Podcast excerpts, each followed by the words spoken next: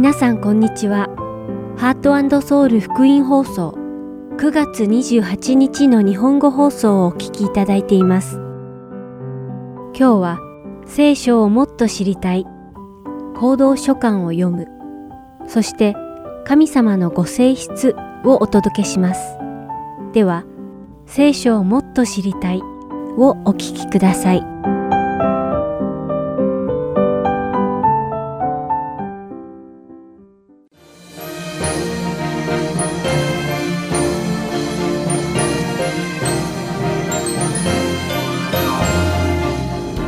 皆さんこんにちは。聖書をもっと知りたいのお時間です。お相手はダイヤモンド優子がお送りいたします。この一週間も皆様が神様の御心に忠実に仕えてこられたと信じます。では、早速今日の質問です。サタンは神様のように強いのでしょうか？この世には本当に悪いことがはびこっているので、サタンは神様と同じぐらい強いのではないかと時々思ってしまいます。はい、今日はサタンや悪魔と呼ばれる邪悪な霊に関した質問です。今日の質問にあるように、サタンって神様と同じくらい力が強いのでしょうかこの世を見回すとそう思えるかもしれません。また神話などは実際にそう主張しているものも多いかと思います。世間によくある神話や物語に出てくる良い神様と悪い神様の対決。善と悪の対決などがその例です。善と悪、相対する者が戦って、より力の強い方が勝つみたいな話です。では、神様とサタンの関係は本当にそのようなものなのでしょうか？イエス様はどうでしょうか？あるクリスチャンの宗派では、イエス様とサタンが兄弟であると教えるところもあるそうです。そう信じている人は、イエス様がサタンと戦う姿が頭の中に描かれているのではないかと思います。また、ある人たちは、神様が天国を支配され、サタンが地獄を支配すると考えているようです。このような人たちは、罪人が地獄に行くと、悪魔と呼ばれるサタンや悪霊たちがその人たちを火の中に投げ入れて笑っていると考えるようです。しかし私たちがこのように考える理由は聖書を読まないで世間の話ばかりを聞いているからに過ぎないのです。聖書を読まないから真理が何かを知ることができず、また真理を知らないから間違った情報を鵜呑みにしてしまうのです。そしてこういった間違った情報は、サタンは神様と同じぐらい強いのかといった疑問につながるのです。結論を先に言うと、サタンは神様イエス様と競える存在ではないのです。ヨハネの目視録には、この世が終わる時に起こることや、サタンが囚われるシーンなどが書かれています。もしサタンが神様やイエス様と競えるほど強力な存在であったのなら、サタンを捕まえるためにイエス様自身がやってこられ、サタンと戦わなければならないはずです。また、イエス様はサタンを捕らえるために戦って勝たなければなりません。では、ヨハネの目視録では、サタンが囚われるシーンはどのように描かれているでしょうか？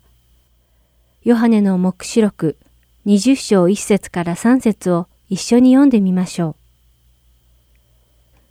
また私は、三つ飼いが底知れぬところの鍵と大きな鎖等を手に持って、天から下ってくるのを見た。彼は悪魔でありサタンである竜。あの古い蛇を捕らえ、これを千年の間縛って、底知れぬところに投げ込んで、そこを閉じ、その上に封印して、千年の終わるまでは、それが諸国の民を惑わすことのないようにした。サタンは、その後でしばらくの間、解き放されなければならない。どうですか？イエス様はサタンと戦うために来られましたか？そうではないですね。ただ天使が天から降りてきて、サタンを掴んで縛り、底知れぬところ、つまりアビスに投げ込んで封印したとあります。サタンは何も抵抗していません。神様に仕える立場の天使に対してもサタンは抵抗していません。このようにイエス様が直接サタンを捕まえに来られる必要もないし、神様が腰を上げる必要もありません。このように聖書に書かれていることからも、サタンは神様と同じぐらい強いのかという質問の答えは、ノーだと教えています。では、地獄ってどんなところなのでしょうか？サタンが支配する場所でしょうか？その答えは、ヨハネの目視録20章10節にあります。そして彼らを惑わした悪魔は人、硫黄との池に投げ込まれた。そこは獣も偽預言者もいるところで、彼らは永遠に昼も夜も苦しみを受ける。地獄とはどんなところだと書いてありましたか？地獄とはサタンが支配権を持つところではなく、サタンや悪霊が神様に背を向けたことに対しての罰を受けるところなのです。そうなのです。サタンは神様と競えるような器ではないのです。サタンは単に神様に一生懸命背いているだけなのです。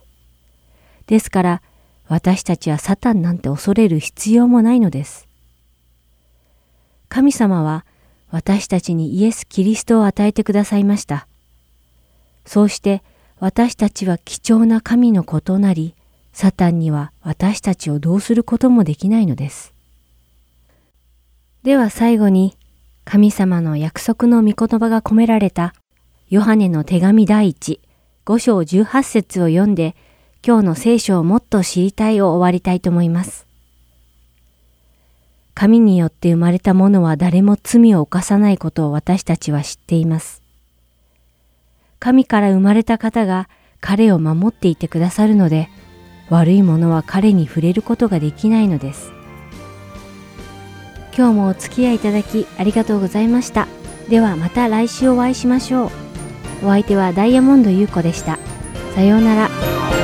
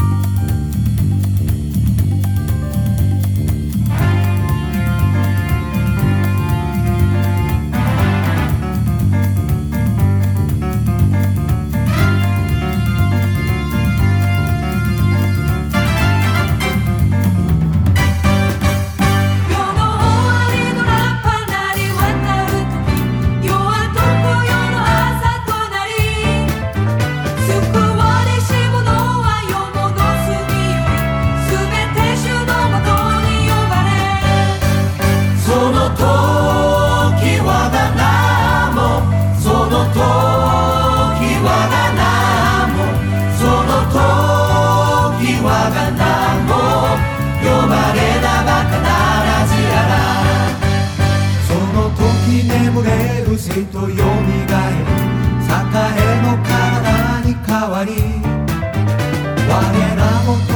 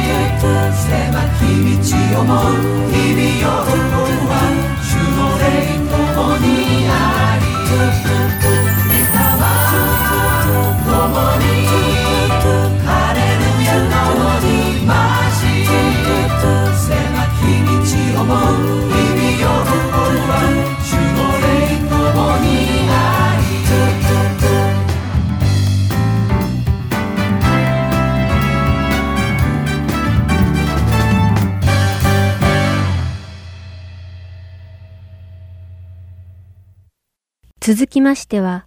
行動書簡を読むをお聞きください。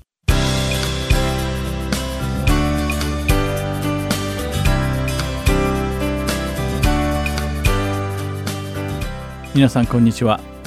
行動書簡を読むの時間です。お相手は横山まさるです。今日も一緒に聖書の御言葉を勉強していきましょう。さて前回はパウロがローマの監獄に収監されている時に書いた4通の手紙の最後であるピリピ人への手紙についてお話ししましたパウロがアジアへの経路を探している時マケドニアに来て助けてほしいという幻を見ました。このメッセージは神様からのものであると確信したパウロはアジアに行く予定を変更して行き先をマケドニアにしたのです。ピリピはパウロたちが到着した最初の町でした。パウロにとってこの町はマケドニアにおける最初の町でしたがまたヨーロッパへの足がかりとなる拠点となったのです。このピリピの町でパウロは紫布の商人であるルデアや牢屋の看守に出会い彼らを信仰の道に導き彼らがピリピの最初の教会となったのです。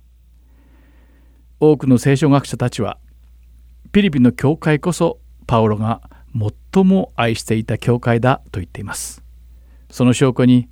パウロが愛したピリピの信仰者に宛てたこの書簡にはパウロと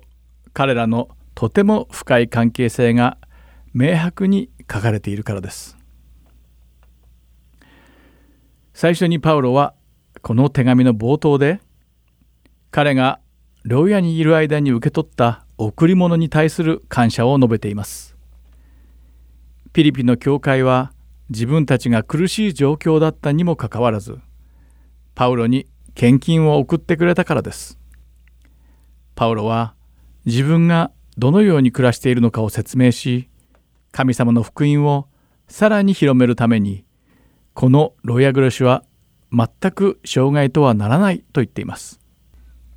フィリピンの教会は収監されたパウロを助けるためにエパフロデトに集めた献金を託してローマに送ります。しかし前回も言ったようにエパフロデトはローマに来る途中か着いた直後に重い病気にかかってしまうのです。パウロを助けるために来たエパフロデトの病気のために逆にパウロに助けられることになります。そして神様の恵みによってエパフロデトは瀕死の状態から何とか回復するのです。しかし牢屋の環境はエパフロデトの弱った体に悪いと判断したパウロはピリピの教会の意向に反してエパフロデトを送り返してしまいますそこでパウロはエパフロデトを送り返した理由は彼が助けをするのにふさわしくないからでも彼のことを気に入らないからでもないと誤解を避けるために手紙を書いています。第2章でパウロはエパフロデトのことを自分の仕事仲間であり共に戦う戦友でありパウロの世話をしてくれていると述べています。またエパフロデトがピリピの教会の人々のことを本当に愛しておりまた会える日を心待ちにしていると言っています。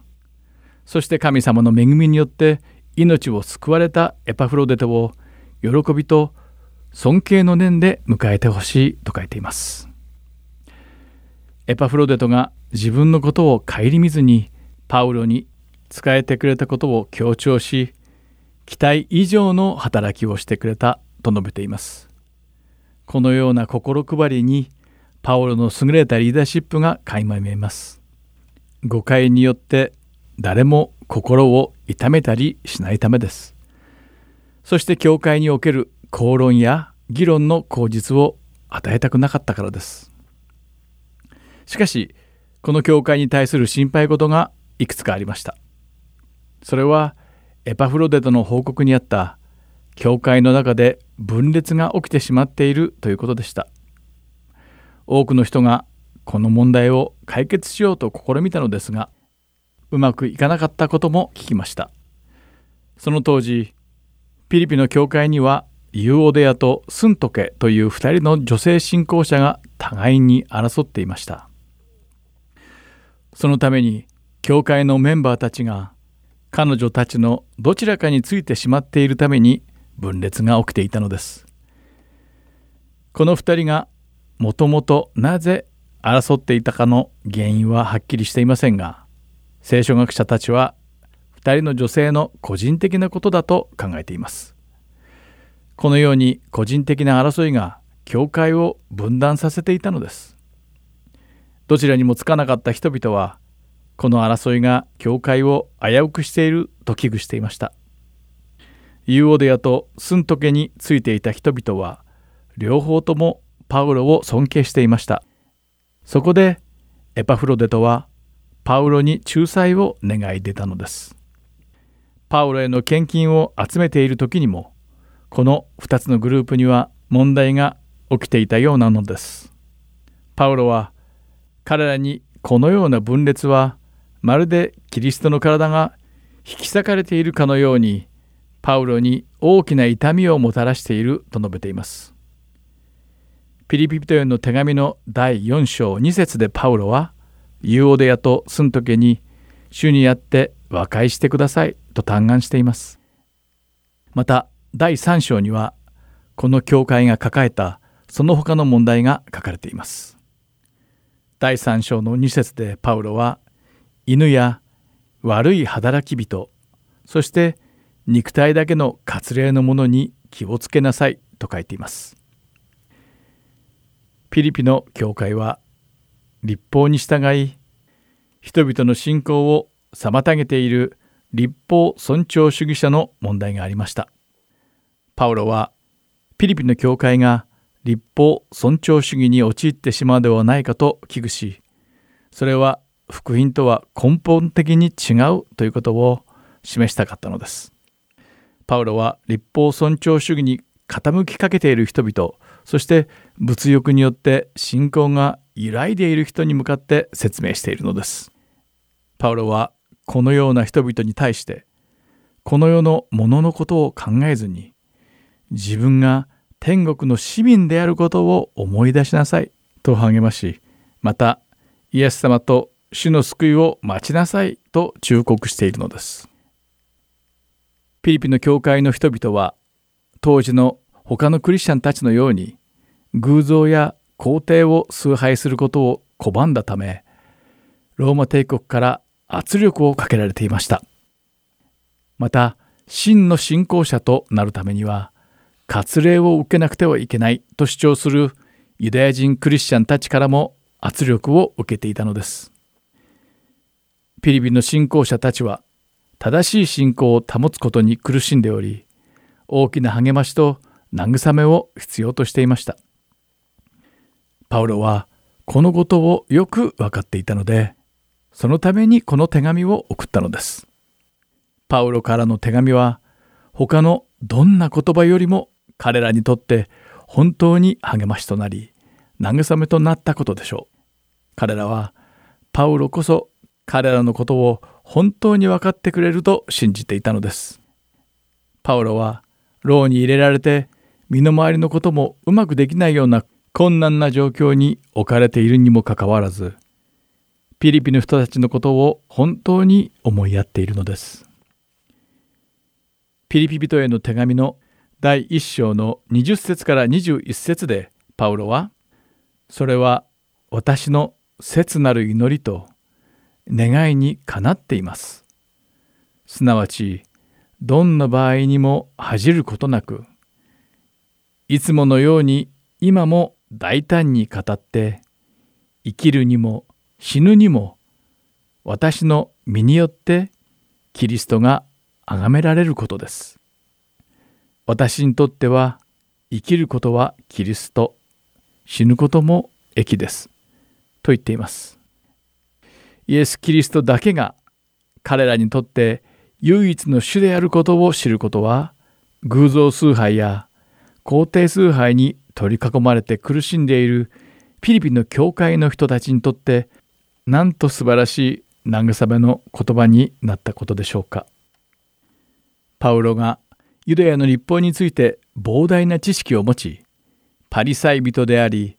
ローマ帝国の市民でもあるゆえに自分にはたくさん誇ることがあると説明した時にピリピの人たちは一体どう思ったのでしょうか？しかしパウロはイエス様を知ることが最も素晴らしい知識であることを知ってしまった今はそのようなものは全て役に立たないゴミであると言っているのです。自分の立法に関する知識だけで救いに至ることができると考えていた人たちやローマ帝国やユダヤ人から受けていた圧力で信仰が揺らいでしまっていた人たちそして個人的な意見の食い違いで教会を分裂させてしまっていた人たちはこれを聞いてきっと恥ずかしい思いをしたのではないでしょうか。そして心配などせず神様にただそれを提供していただくように祈ればよいのですというパウロの励ましの言葉は彼らの心に深く染み込んでいったことでしょう。同じようにこれらのパウロの言葉は今を生きる私たちの暮らしにもそのまま当てはめることができるのです。皆さんがピリピ人への手紙を読みそこに書かれた御言葉を心に深く受け止め神様に祈り信仰を強くすることを願っています。ではまた来週行動書簡を読むでお会いしましょう。お相手は横山まさるでした。さようなら。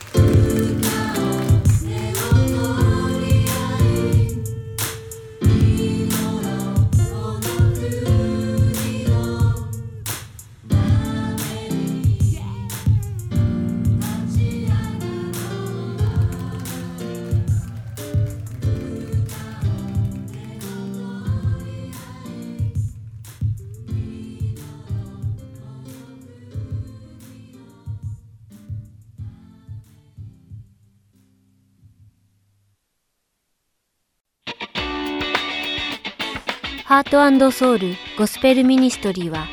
日本人の方で韓国語のできるボランティアの方を募集しています。私たちの活動にご協力していただける方は、ぜひハートソウルまでご連絡ください。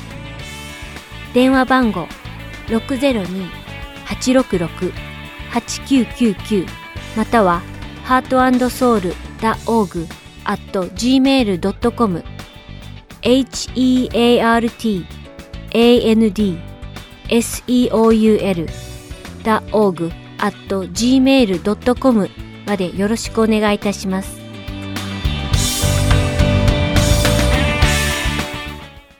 次は神様のご性質をお聞きください。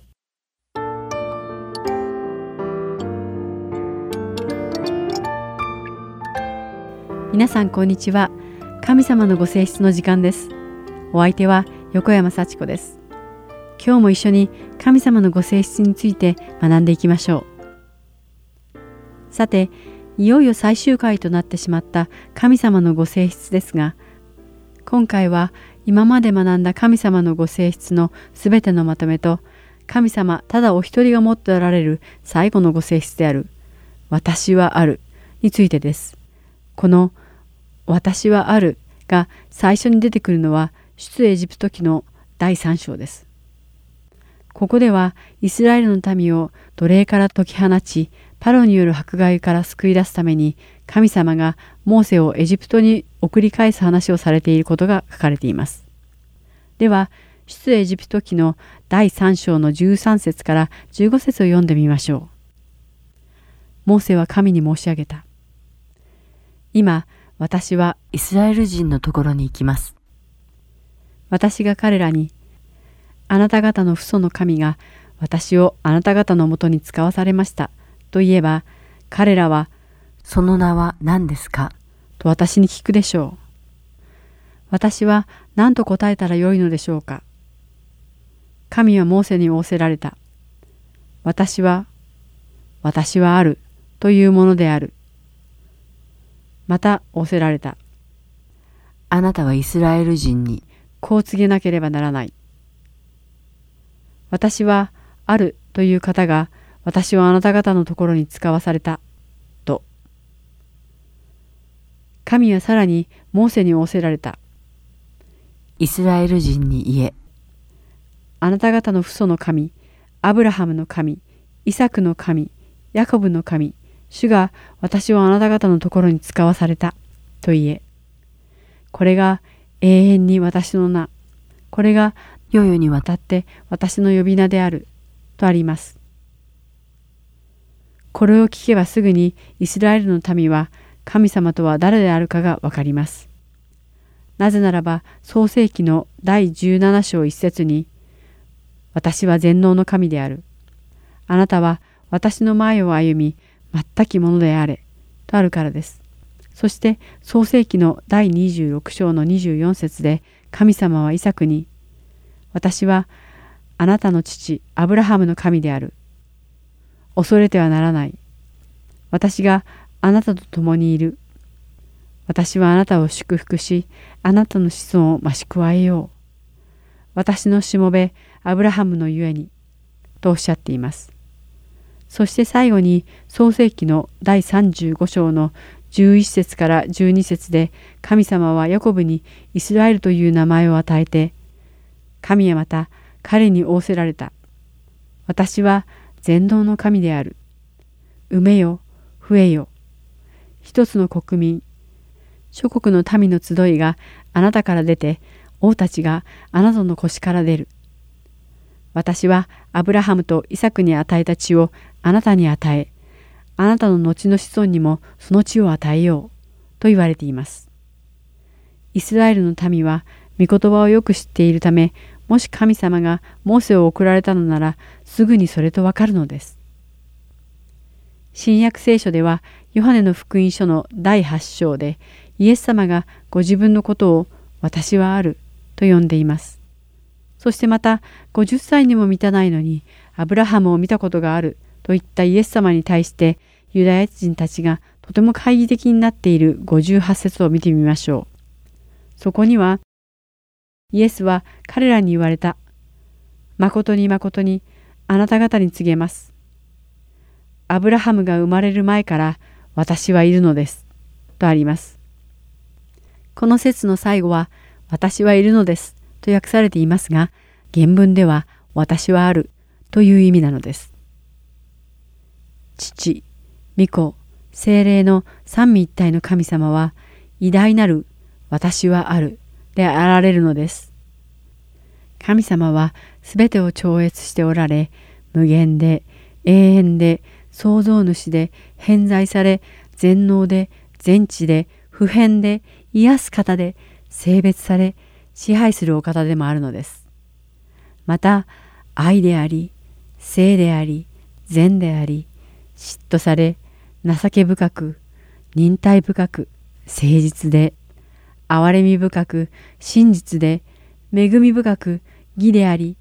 御霊であられるのです。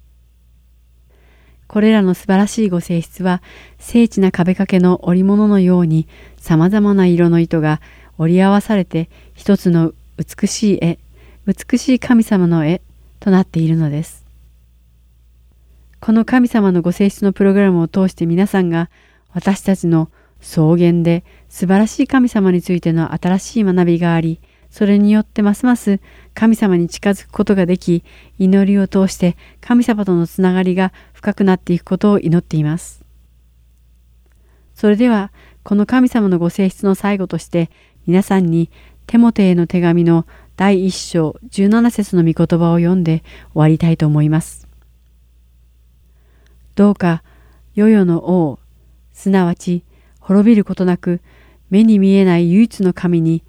誉れと栄えとが世々限りなくありますように。アーメン。最後まで聞いてくださってありがとうございました。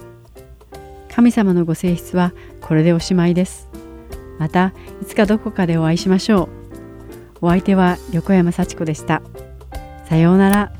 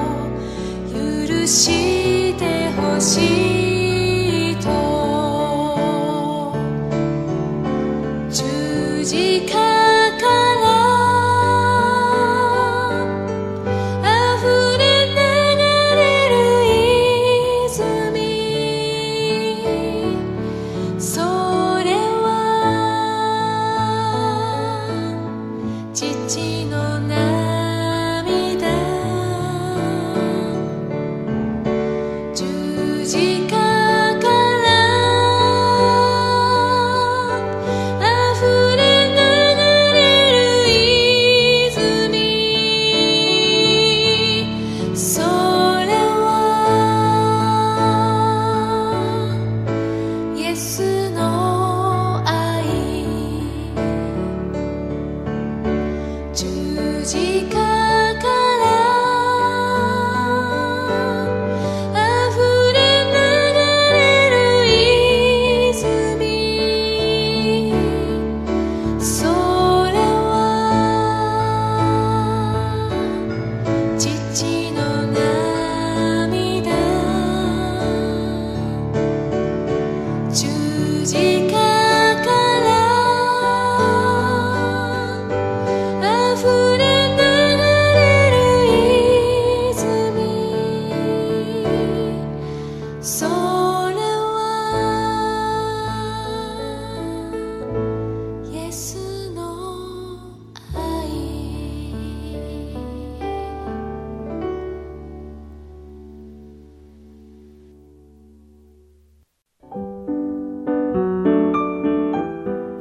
のハートソウル福音放送はいかがでしたか？最後までお付き合いくださりありがとうございました。また来週お会いしましょう。